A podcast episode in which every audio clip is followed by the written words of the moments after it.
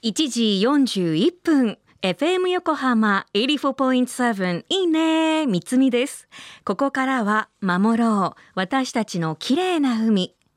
今年開局35周年の FM 横浜では持続可能な開発目標。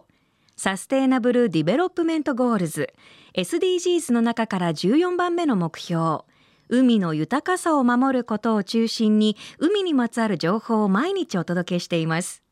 今週も神奈川県立生命の星地球博物館主任学芸員で農学博士の瀬野博さんのインタビューをオンエアしています。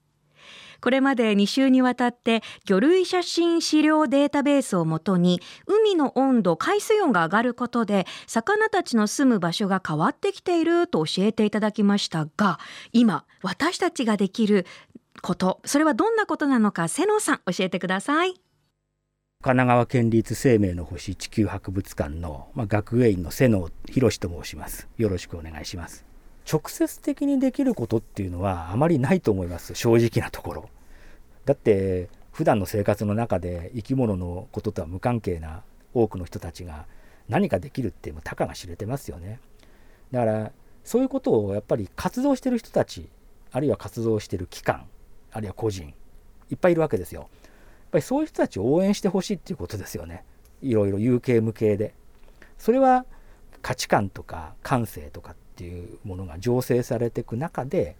やっぱりそういう気持ちになる。やっぱり大事だからこれはちょっと支援してあげようとか。その支援の仕方っていうのも直接間接にいろいろあると思いますよ。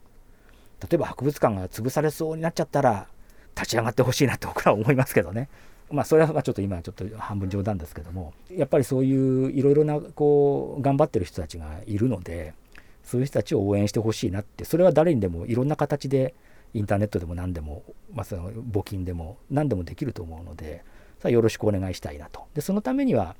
みんながそういう気持ちになるためにはそういう知識をつけて教養を高めて体験を積むっていうことだと思いますけどね。まあ、その海の方はね、まあ、皆さんも直接目にすることまあ、特にダイビングとか釣りやってる人なんかは直接目にするチャンスあると思うんですけども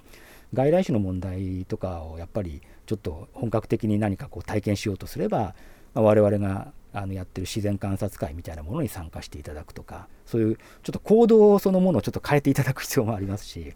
ましてや西表とか、まあ、行ったからといってね何がどう変わったのかなんていうのは過去のことと比較しない限りはわからないじゃないですか。だから行けば多分素晴らしい自然があってなんかこれ以上望めないぐらいのパラダイスみたいに感じるかもしれないんですけど、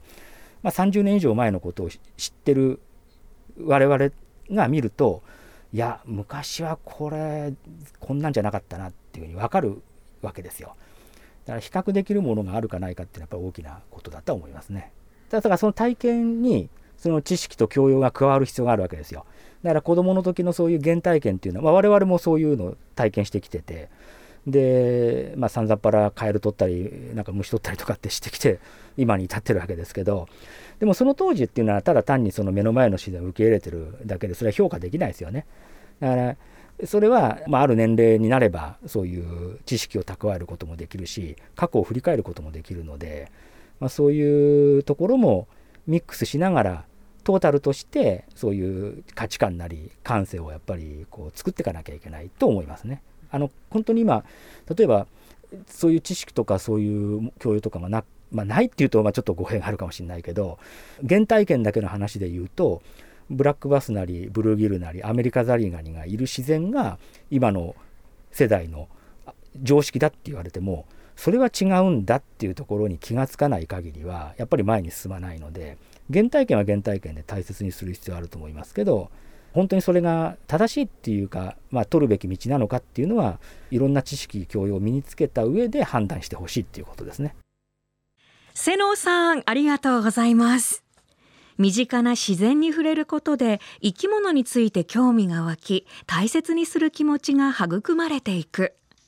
今の私たちを取り巻く環境は本当に日本本来の姿なのか。あなたはどう思いますか？どんな風に感じていますか？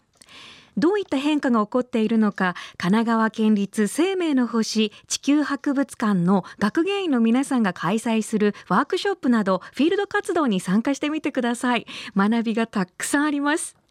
これまでの瀬能さんのインタビューは FM 横浜の特設サイト海を守ろうから聞けます。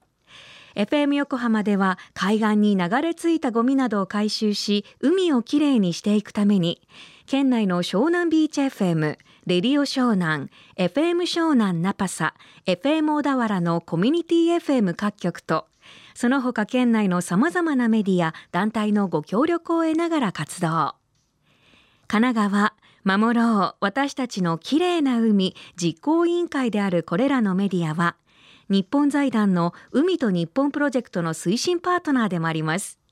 そしていよいよあさって10月31日土曜日に日本丸メモリアルパークで開催される沖縄チャンプルーカーニバルの会場でクリーンアップを行います。詳しくは FM 横浜特設サイト海を守ろうをご覧ください。